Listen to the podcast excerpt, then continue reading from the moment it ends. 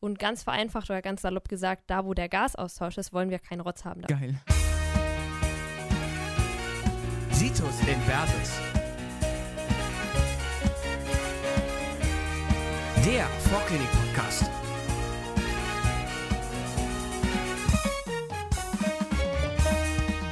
Moin, moin, liebe Freunde, bleiben wir dabei. Heute geht's weiter. Die erste Folge, wo es jetzt wirklich zur Sache geht, die erste Folge, wo es um konkrete Organsysteme geht. Wir möchten heute, ähm, wie, wie, wie, wie hat man es genannt, das Sauerstoffatom Otto oder so, wieder durch den Körper begleiten, quasi ähnlich wie in Makro, nur diesmal in kleiner. Und äh, es geht heute um das System, was uns quasi am Leben hält, was uns äh, den Sauerstoff rein und das Kohlendioxid rausklöppelt. Quasi Gefäße, Herz und Atmung. Fangen wir mit den Gefäßen an, quasi als, als größtes von den, von den Organsystemen und äh, schauen uns mal an, wie man die denn so ah, histologisch einteilen und unterscheiden kann. Ja, hi, grüße euch erstmal. Ich bin froh, dass ich wieder dabei bin. Grüezi. Ähm, genau, ich war ja, habe ja die Kreislauffolge auch schon in der Makro gemacht. Bin jetzt mit dem Tim noch heute da. Und wir fangen jetzt direkt mal an, ohne groß drum zu reden. Und zwar ähm, mit dem allgemeinen Aufbau von Blutgefäßen. Und zwar haben wir da die Tunica von innen nach außen, die Tunica intima, die Media und Adventitia, die vereinfacht gesagt erstmal aus Endothel, glatter Muskulatur und Bindegewebe bestehen. Die Tunica intima konkret ist aus Endothel und Subendothel subendothelialem Bindegewebe. Die Membrana elastica interna ist da noch, die ist sehr wichtig. Die sieht man auch histologisch sehr häufig. Ähm, genau, dann gibt es die Tunica media, hauptsächlich aus glatter Muskulatur bestehend und äh, hat auch eben die Membrana elastica externa. Und dann gibt es noch die Tunica adventitia, die hauptsächlich Gefäße hat, die im Prinzip das Gefäß selbst versorgen. Also Vasa und auch Nervi vasorum und Lymphgefäße. Ja, traumhaft. Dann ähm, hat Sumia jetzt schon das Endothel angesprochen. Das Endothel wenn es selbst ist im Grunde ein spezialisiertes Epithel. Ähm, das bildet die innere Gefäßoberfläche und die Endothelzellen sind über bestimmte Zell-Zell-Kontakte, nämlich die Adherenzkontakte und Tight Junctions miteinander verbunden.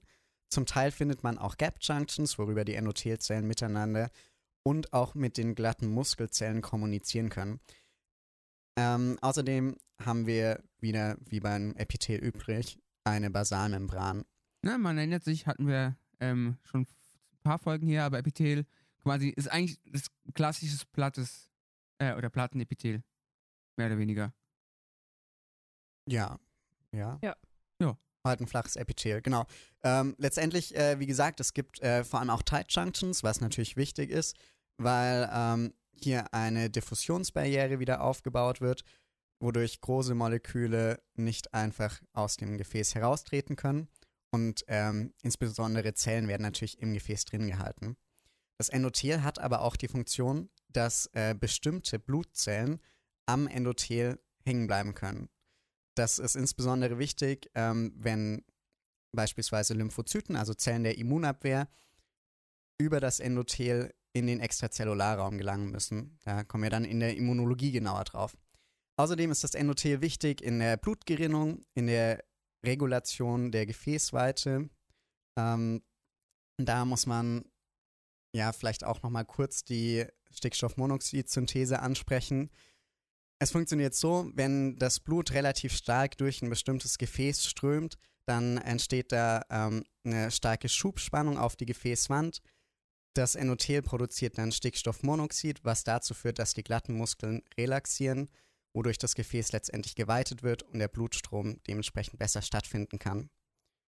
Die Endothelzellen selbst produzieren auch noch Bestandteile der Extrazellularmatrix. Ja, und die ähm, Gefäße, die oder der Aufbau der Gefäße verändert sich von groß nach klein, von der von den großen elastischen herznahen Gefäßen bis hin zum Kapillaren. Die muss man eben leider erstmal Schrittchen für Schrittchen ablaufen. Ganz genau, Arterie ist nicht gleich Arterie, da gibt es den elastischen und den muskulären Typ. Und vielleicht könnt ihr euch noch erinnern an den Windkessel-Effekt, das haben wir in der Makro schon mal besprochen. Ähm, das ist im Prinzip der Effekt, dass wenn das Blut aus dem Ventrikel herausströmt in die Aorta, dass dann die, ähm, die Wand der Aorta sich aus, ausdehnt quasi. Das entsteht wie so eine Art kleiner ja, Ballon, könnte man sagen. Und das sorgt dafür, dass ein kontinuierlicher Blutfluss gewährleistet wird. Und deswegen, da haben wir viele elastische Fasern. Das ist alles so sehr herznah. Und je weiter wir vom Herzen weggeladen, desto eher, das ist so ein fließender Übergang, gelangen wir dann zum muskulären Typ der Arterien. Ähm, da könnte man jetzt noch einmal ganz kurz einwerfen, dass die Elastika-Färbung eine ganz spezifische Färbung ist, um in der Histologie elastische Fasern, ich glaube blau, ähm, darzustellen, wenn ich mich nicht ganz Mm, irre. Ja, genau. Ja gut, aber der Name, ne? Also Genau, der Elastikerfärbung, sagt's- kö- könnte man Sagt vielleicht im Prinzip dann auch schon. Ja gut, so sei es. Genau, also bei dem muskulären Typ sind die Schichten auch deutlich, deutlich erkennbar. Wir haben, na, wie auch der Name sagt, viele glatte Muskelzellen ähm, und das wäre es Mhm. eigentlich schon zu Ja, der ne? Unterscheidung. Ähm, genau, wenn wir dann weitergehen, dann gibt es die Arteriolen. Das sind im Prinzip auch Widerstandsgefäße genannt. Ganz kleine Arterien, die etwa ein bis zwei glatte Muskelzellen enthalten und von der Definition her kleiner als 100 Mikrometer am inneren Durchmesser haben. Ich habe mal irgendwie ganz doof gelesen, dass das die Gefäße sind, wo, was man das, die Wanddicke und ähm, der, das Lumen irgendwie das kleinste Verhältnis hätten oder so ein Käse. Also irgendwie, da ist im, im, im, in Bezug aufs Lumen die Wand noch ziemlich dick und danach wird es dann dünner. Also quasi da ist noch ordentlich Druck dahinter. Genau, also das kann gut sein, weiß ich jetzt gerade selber nicht. Aber ähm, eine Sache, die ich da noch dazu sagen wollte, ist, dass, das habe ich mich selbst oft gefragt, wovon spricht man eigentlich genau beim Durchmesser, allgemein in der Histologie? Und zwar ist es immer bezogen auf das Lumen, also den inneren Anteil. Genau, dann machen wir jetzt mal weiter mit den Venen. Und zwar ähm, kann man das ganz gut unterscheiden von den, von den Arterien durch die Media. Die hat eine auf, Venen haben eine aufgelockerte Media mit vielen Kollagenfasern, allgemein auch oft eine dünnere Wand. Venenklappen, also vor allem beziehungsweise nur im Bereich unterhalb des Herzens, soweit ich weiß, wenn ich nicht ganz falsch liege, im Bereich der, Also im Kopf-Hals-Bereich haben wir in der Regel keine Venenklappen, was einfach daran liegt, dass das Blut ja automatisch durch die Schwerkraft zurückfließt. Ja, gut, Genau. Deshalb gell? bekommt man auch einen roten Kopf, wenn man einfach einen Kopfstand über längere Zeit Ja, macht. ne? Ja, Genau. ja. ähm, ja, und die, das restliche oder das letzte Kriterium wäre dann noch, dass es oft mit Eris gefüllt ist. Das wäre vor allem wichtig, wenn man das dann von den Lymphgefäßen unterscheidet, die eben natürlich keine Erythrozyten enthalten, sondern eher sich durch einen homogenen Inhalt auszeichnen, haben aber auch Klappen, also da muss man ein bisschen aufpassen. Weil, si- sind die nicht auch oft dünner, so Lymphgefäße, als, als Venen? Ja, wobei Venen ja häufig auch eine sehr dünne Wand haben. Das Ja, stimmt, stimmt. Und ich meine, ähm, was, was man auch hin und wieder mal sieht, sind, sind dann doch Venen mit Muskelzellen, aber ich denke, am, am klassischsten ist halt, dass da die Muskelzellen so, wenn, wenn, wenn sie da sind, kreuz und quer liegen. Und bei den Arterien sind die wirklich komplett rund und äh, also in, in, in, die, in, diesen, in diesen Ringen drin und perfekt organisiert und irgendwie Genau, denke also ich schon, dass, äh, dass wenn man sich da zwei, drei Bilder anschaut, kriegt man das gut hin mit der Unterscheidung. das heißt, wenn ihr ein mikroskopisches Bild bekommt und unterscheiden sollt, was ist Arterie, was ist Vene, was ist Lymphgefäß, kann man folgendermaßen vorgehen. Man schaut erstmal, wo gibt es Lumen, dann weiß man, okay, da muss irgendeine Art Gefäß vorliegen. Dann äh, zur Unterscheidung von Arterien und Venen beachtet man ähm, die Schichtdicke der Wand. In der Regel haben Venen eine deutlich dünnere Wand als Arterien. Bei Arteriolen ganz typisch sind ähm, so vorgebuckelte Epithelzellen. Ähm, da, da- das erkennt man im Bild ganz gut. Also die haben wirklich wie so eine Art Buckel in das Lumen hinein. Grundsätzlich sind Arterien, wie Leo schon gesagt hat, von der Wand her kompakt gebaut, haben eine eher dickere Wand und die Muskelschicht ist geordnet. Falls Venen und Arterien mal beide eine ähnlich dicke Wand haben, dann ist die Arterie das, was eben geordnet ist und die Vene, da ist die Media dann in der Regel sehr unregelmäßig. Und was noch schwer zu unterscheiden ist, sind Venen und Lymphgefäße. Und da ist wirklich das Hauptkriterium, dass man schaut, wo liegen Erythrozyten vor. Und das ist dann die Vene. Ja, und die werden ja meistens nicht mit ausgewaschen, aber gut. So, was jetzt noch fehlt, ist das Verbindungsglied zwischen dem arteriellen System und dem venösen System. Quasi die, die, die Kapillaren, die aber, finde ich, mit am einfachsten zu erkennen sind, korrigiert mich, aber Ja. fand, ich, fand ich okay. Ja. Relativ gut machbar. Also das sind im Prinzip einfach ganz kleine Lumina, die einen Durchmesser etwa so groß haben wie Erythrozyten, ein bisschen größer. Also sagen wir mal so vielleicht 10, 10 Mikrometer. Eris sind, solltet ihr wahrscheinlich mittlerweile alle mal gehört haben, 7 bis 8 Mikrometer groß. Ähm, die haben keine glatten Muskelzellen mehr, also nur noch Endothel und Perizyten. Und diese Perizyten, da kommen wir gleich nochmal drauf, aber das sind einfach Zellen, die sich um das Endothel herum lagern und diese Fortsätze bilden dann so ein loses Geflecht. gibt drei verschiedene Typen von Kapillaren, die man oder von Endothel, das man unterscheiden sollte.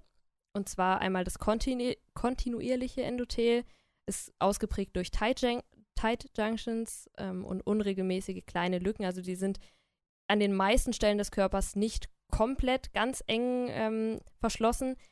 Ein wichtiger Fall ist aber hier die Blut-Hirn-Schranke. Da ist wirklich eine sehr geringe Permeabilität. Natürlich klar, wir wollen nicht, dass irgendwelche Stoffe einfach in unser Gehirn übertreten können, weil es ein sehr wichtiges Organ natürlich ist. Dieses kontinuierliche Endothel hat auch das häufigste Vorkommen generell im Körper. Dann gibt es noch das gefensterte Endothel. Das hat eine recht hohe Permeabilität für Wasser und kleine hydrophile Moleküle und kommt vor allem in endokrinen, also endokrinen Drüsen, also Hormonen, im Hormonhaushalt spielt es eine Rolle, dann in der Darmmucosa oder in Nierenglomeruli. Und das letzte ist relativ, ja, relativ speziell, also es kommt nur in wenigen Teilen des Körpers vor, und zwar das diskontinuierliche, kann ich aussprechen, diskontinuierliche. Und zwar liegt da eine sehr starke Permeabilität vor und das finden wir vor allem in der Leber und in Milz-Sinusoiden. Genau. Und was jetzt quasi noch fehlt als letzter Zelltyp, ähm, wenn wir über äh, Gefäße reden, sind die schon angesprochenen Perizyten, die man halt eben hin und wieder mal sieht, aber finde ich relativ schnell vergisst, weil sie doch nicht ganz so prominent sind, aber trotzdem eine, eine Erwähnung wert sind. Die Perizyten, das sind eine ganz spannende Spezies. Die haben super viele Funktionen. Ähm, wie Sumia schon gesagt hat, liegen die um Endothelzellen herum, haben in der Regel relativ lange Fortsätze. Ähm, man findet die bei Kapillaren und auch bei den postkapillären Venolen. Man hat früher gedacht, die haben einfach nur eine Stützfunktion. Mittlerweile weiß man, die können noch viel mehr. Einerseits sind die kontraktil und können dementsprechend auch den Durchmesser der Kapillare und deren Permeabilität kontrollieren. Andererseits haben sie wichtige immunologische Funktionen. Und, was noch spannend ist, ähm, dort findet die Induktion der Angiogenese statt. Angiogenese bedeutet an sich einfach nur, dass aus schon vorhandenen Blutgefäßen neue entspringen. Und ähm, der Mechanismus, über den das geschieht, der ähm, wurde vor kurzem, also 2019, mit dem Nobelpreis ausgezeichnet. Und das ist ein wichtiger Angriffspunkt bei der Tumorbehandlung. Ein Tumor muss nämlich äh, vaskularisiert werden, damit er überleben kann. Und wenn wir quasi die Angiogenese an der Stelle unterbrechen oder verhindern können, dann ähm, würde das Tumorgewebe absterben. Genau. Und ähm, damit finde ich einen sehr, sehr spannenden und runden ähm, ähm Abschluss des ersten Drittels mit den Gefäßen. Jetzt ähm, zu der Pumpe, die das Ganze antreibt, ähm, das Herz.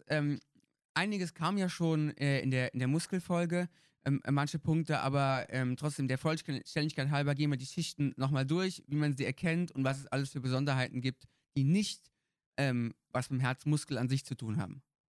An sich ist das Herz ja auch ein Bestandteil des kardiovaskulären Systems. Und dementsprechend haben wir grundsätzlich sogar einen relativ ähnlichen Aufbau wie in den Blutgefäßen. Wir haben ganz innen beim Herz, in der Herzwand, das Endokard, was man eigentlich mit der Intima vergleichen kann. Auch das Endokard besteht aus einem Epithel, neben dem Endothel, und einer Lamina propria, Bindegewebe. Dann haben wir das Myokard, das entspricht mehr oder weniger der Media der Gefäße. Hier finden wir Herzmuskulatur und Bindegewebe. Und ganz außenrum, vergleichbar mit einer Adventitia, haben wir noch das Epikard, äh, was vor allem eben aus Bindegewebe und Mesothel besteht. Genau, und das Myokard ist eben äh, eine ganz spezielle Art der Muskulatur. Wir haben ja schon auch die Skelettmuskulatur und die glatten Muskelzellen kennengelernt und die Herzmuskelzellen machen so ihr eigenes Ding.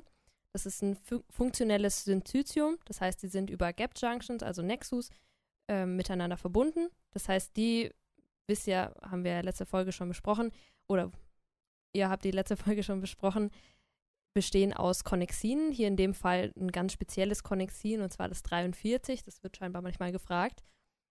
Ähm, und es ist eben so, dass diese Herzmuskelzellen, die zeichnen sich im histologischen Bild ganz stark durch die Glanzstreifen aus. Also nennt man auch Disci intercalaris. Und das ist so das Erkennungsmerkmal schlechthin. Außerdem haben sie einen Zellkern, der mittig liegt. Die sind einkernig. Herzmuskelzellen sind ganz stark kapillarisiert. Es gibt viele Glykogengranula, was auch Sinn macht, weil das Herz natürlich sehr viel Energie braucht. Und eine Sache, die man nur im elektronenmikroskopischen Bild erkennt, ist, dass hier Diaden statt Triaden vorliegen. Also das ist dieses T-Tubuli-System. Genau, was halt eben nur aus ähm, zweien anstatt dreien von diesen Dingern besteht. Ne? Aber das äh, wurde, wurde schon mal angesprochen. Ähm, neben den Herzmuskelzellen findet man noch quasi noch Herzmuskelzellen, die besonders sind, die nicht mehr kontrahieren, aber die trotzdem für die Kontra Kontraktion unab ab unabdingbar sind. Junge. Ja, also die nennt man spezielle Herzmuskelzellen und die dienen der elektrischen Erregungsbildung und Leitung.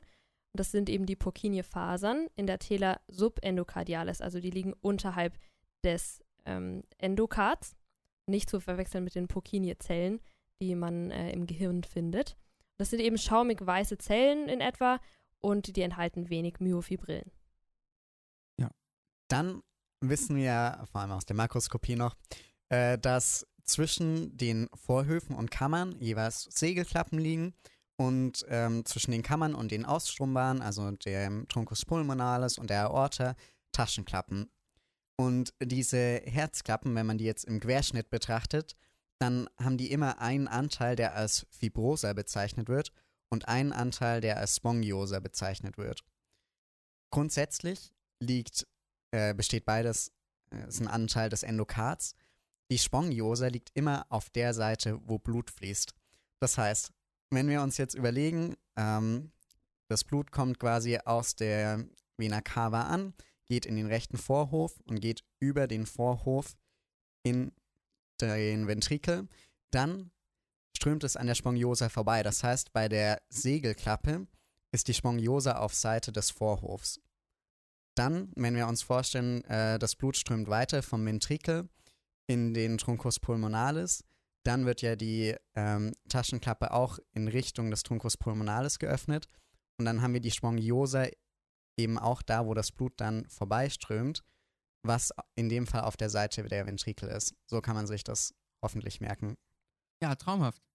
Dann würde ich sagen, System, Kreislauf abgehakt. Jetzt machen wir nur noch quasi äh, den Ort, der uns äh, Otto auch liefert, das Sau Sauerstoffatümchen, quasi äh, die Lunge, die luftleitenden Wege etc. Ganz genau, da machen wir eine ganz kurze Makrowiederholung und zwar die Atemwege werden eingeteilt in obere und untere Atemwege. Die oberen ähm, bestehen aus der Nasenhöhle und dem Rachen. Die Grenze bildet dann die Epiglottis und die Trachea und die Lungen sind dann eben die unteren Atemwege, wobei das auch relativ logisch eigentlich ist. Dann unterteilt man außerdem in luftleitenden, also konduktiven Anteil und in den Teil, in dem Gasaustausch stattfindet. Ganz kurz dazu, der luftleitende Anteil, nochmal Wiederholung, besteht aus der Trachea, dann kommen wir zu den Segmentbronchien, äh, zu den Bronchien, dann die Segmentbronchien.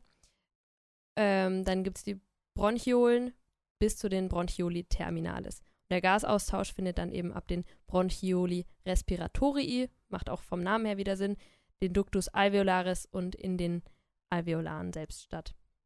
Genau, und deswegen ähm, gibt es einen, einen, grundsätzlichen Wandaufbau, der quasi über dieses äh, Luftleitensystem man sich, sich ein bisschen, ähm, ähm, wie soll ich sagen, an dem man sich entlanghangeln kann. Und ich habe damals einfach den Grundaufbau gelernt und mir dann halt quasi ähm, versucht zu merken, was sich von Schritt zu Schritt ändert. Und äh, damit kommt man, finde ich, ganz gut klar. Grundsätzlich, wenn man sich das wieder von innen nach außen vorstellt, haben wir innen eine Schleimhaut wieder, also die Tunica mucosa, die weiter unterteilt wird in das Epithel, Lamina epithelialis, und das darunter liegende Bindegewebe, die Lamina propria. Dann als zweite große Schicht haben wir die Tunica fibromusculocartilaginea. Das ist also. Was ein Wort. Ja, das ist, wie der Name schon sagt, wir haben Bindegewebsanteile, Muskelanteile und Knorpelanteile. Und ganz außen haben wir die Tunica adventitia, die die verschiedenen Atemwege in das darum liegende Gewebe einbaut.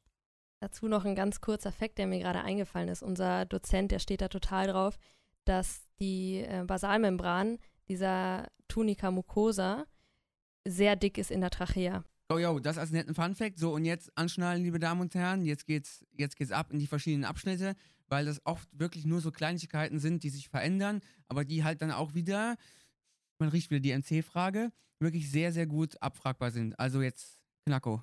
Ganz genau. Also wir haben uns gedacht, dass wir das wieder mal funktionell angehen, weil es gibt da ganz viele verschiedene Arten, wie man das einteilen kann. Wir überlegen uns jetzt einfach, okay, die Lunge, die muss verschiedene Funktionen erfüllen da kommt irgendwie Dreck rein, die Lunge, also die Luft ist nicht sauber, da sind Erreger drin, da sind verschiedene Sachen, die rausgefiltert werden sollen. Und deswegen gibt es ein Prinzip der Immunabwehr in der Lunge und das nennt sich die mukoziliäre Clearance.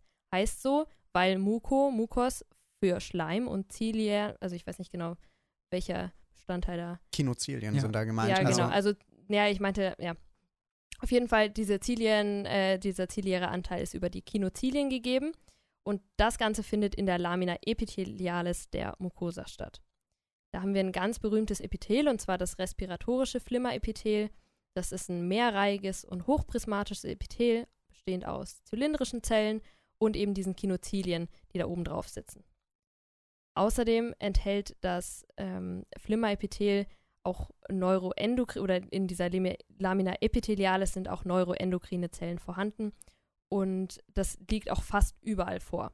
Außer im Mundrachenraum, da, also überall im Respirationstrakt meine ich, außer im Mundrachenraum, da haben wir mehrschichtig unverhorntes Plattenepithel und in den Alveolen selbst gibt es dann Alveolarepithel.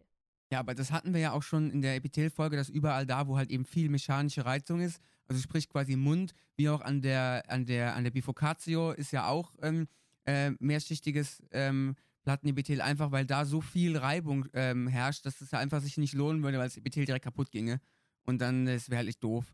Und das heißt quasi da auch wieder so als Merkhilfe, ne, da wo es mechanisch wird, besser kein respiratorisches Epithel. Ganz genau. Und eben der zweite Teil ist der Schleim, den wir gerade schon angesprochen haben. Und der wird produziert von den Becherzellen mit Hilfe von sogenannten Ionozyten, die so einen speziellen Kanal haben. Da wollen wir jetzt nicht allzu sehr in die Tiefe gehen, sonst geht es ein bisschen zu weit. Aber genau, das ist jetzt soweit die Lamina epithelialis. dann hat Sumia jetzt hier schon angesprochen, dass die Becherzellen Schleim produzieren. Die Becherzellen schaffen die Schleimproduktion aber nicht alleine, sondern wir brauchen noch viel mehr Schleim. Und dafür gibt es in der Lamina propria, die unter der Lamina epithelialis liegt, seromuköse Drüsen. Das sind in der Trachea die Glandulae trachealis und in den Bronchien dann die Glandulae bronchialis. Wieder sehr kreativ benannt. Ähm, auf jeden Fall. Also hier haben wir auch nochmal einen Teil, der zur mukoziliären Clearance beiträgt. So, jetzt brauchen unsere Atemwege, müssen aber noch so ein paar mehr Anforderungen erfüllen. Die Luft, die wir einatmen, ist ja erstmal sehr kalt. Das heißt, die muss für unseren Körper angewärmt werden. Und dafür liegt in der Lamina propria ein dichtes Kapillarnetz vor. Das heißt, wenn wir da eine gute Durchblutung haben, wird dementsprechend die Luft gut angewärmt. Außerdem wichtig als Funktion ist eine gewisse Elastizität der Atemwege. Wir wissen ja, dass die Lunge sich relativ passiv wieder zusammenzieht. Das ist ja keine aktive Muskelkraft in der Regel. Und deshalb liegen besonders auch in der Lamina propria schon elastische Fasern vor. Die werden von Fibroblasten produziert, das heißt, die brauchen wir an der Stelle auch. Was noch wichtig ist, wir hatten ja schon gesagt, die mukoziliäre Clearance ist ein Teil der Immunabwehr. Außerdem liegen dafür in der Lamina propria noch Immunzellen vor, die eben auch zur Immunabwehr da beitragen. So, und dann haben wir jetzt erstmal das, ähm, die komplette Tunica mucosa hinter uns gebracht. Jetzt äh, wird es ein bisschen entspannter. Wir haben ja verschiedene Abschnitte der Lunge und damit die Luftverteilung zwischen den Abschnitten gesteuert werden kann, liegt jetzt in der nächsten Schicht, in der Tunica fibromuscularis, eine gitterartige Muskelschicht, der sogenannte Musculus trachealis vor. Diese glatte Muskulatur findet man allgemein sogar bis zu den Alveolen. Andererseits, ähm, abgesehen davon, dass wir da mit eben das Lumen verändern können, wollen wir in der Regel, dass unsere Atemwege offen bleiben. Und dafür haben wir die Tunica cartilaginea. Da finden wir Hyalin-Knorpel, der letztendlich für diese mechanische Stabilität sorgt. Die verschiedenen Knorpelspangen, Span Spangen, Knorpelspangen sind durch elastische Fasern miteinander verbunden. Und damit haben wir hier wieder nochmal Elastizität. Und dadurch werden letztendlich die Luftwege offen gehalten. Das Ganze gibt es bis zu den Bronchioli. Das heißt, sobald man keinen Knorpel mehr sieht, weiß man auch, ab hier findet, also ab hier haben wir den Bereich der Bronchioli. So, jetzt haben wir also Tunica fibromuscularis und Cartilaginea, die zusammengefasst werden als Tunica fibromusculocartilaginea. Dann haben wir noch die äußerste Schicht, wie schon erwähnt, die Tunica adventitia. Und hier finden wir Nervenanschnitte, vor allem ähm, des Parasympathikus und natürlich auch Blutgefäße, die die ganzen anderen Strukturen versorgen. Ja, ne? Ir irgendwie muss man das Ganze ja steuern und versorgen, gell? Aber gut, wunderbar. Das heißt, dass ähm, haben wir die, die, die großen Sachen schon geklärt. Jetzt geht äh, ins Kleine und äh, dass wir möglichst schnell dahin kommen, wo wir hinwollen. Genau. Also wir schauen jetzt einfach mal, was passiert mit dem Schleim oder welche Zellen gibt es da, die was machen. Und es ist so, dass die Schleimproduktion mehr oder weniger kontinu kontinuierlich abnimmt bis zu den Bronchioli terminalis.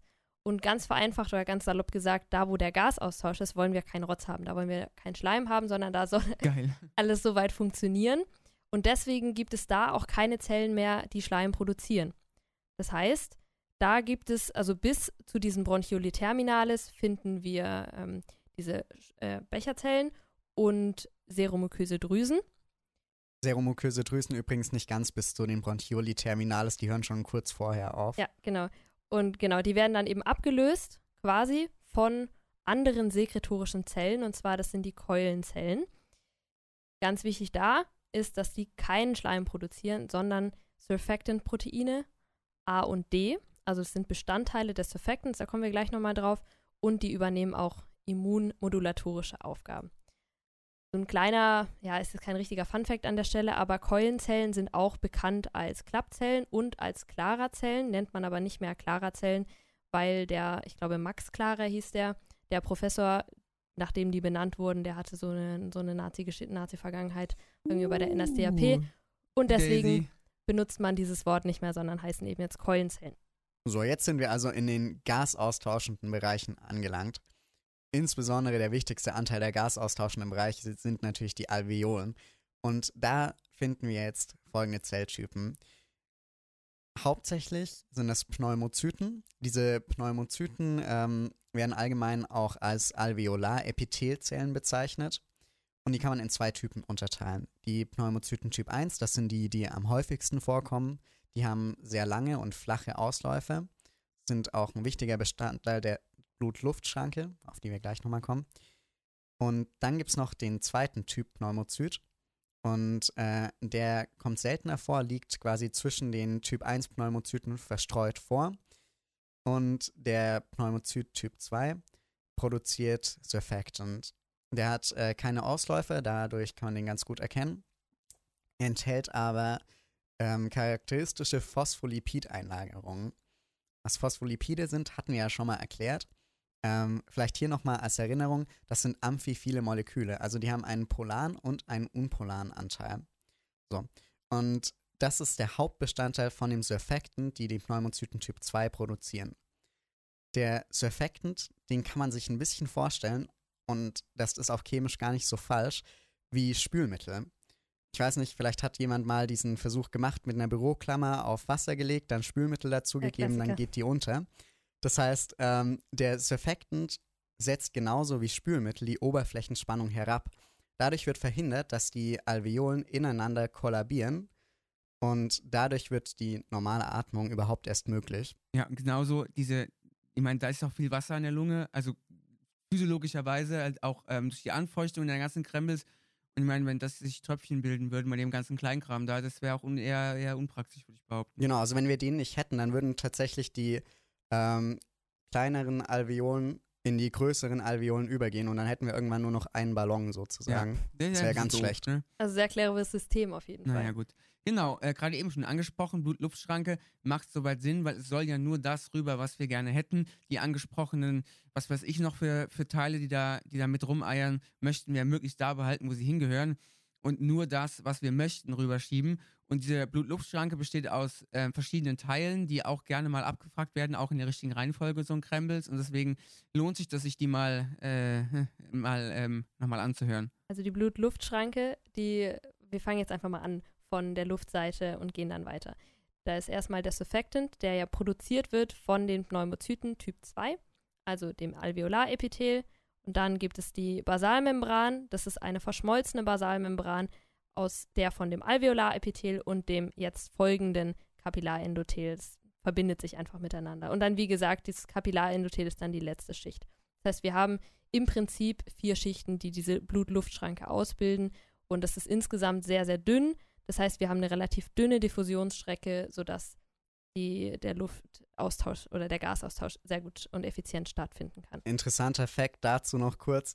Dieser äh, Gasaustausch ist in der Regel nicht limitiert dadurch, ähm, wie gut die Diffusion stattfinden kann. Die ist wirklich sehr effektiv, sondern wie viel Gasaustausch wir letztendlich haben, hängt in der Regel von der Durchblutung der Lunge ab. Ja, ne? Also, das heißt quasi, wenn wir Gas geben müssen, müssen wir mehr, mehr Blut reinschicken.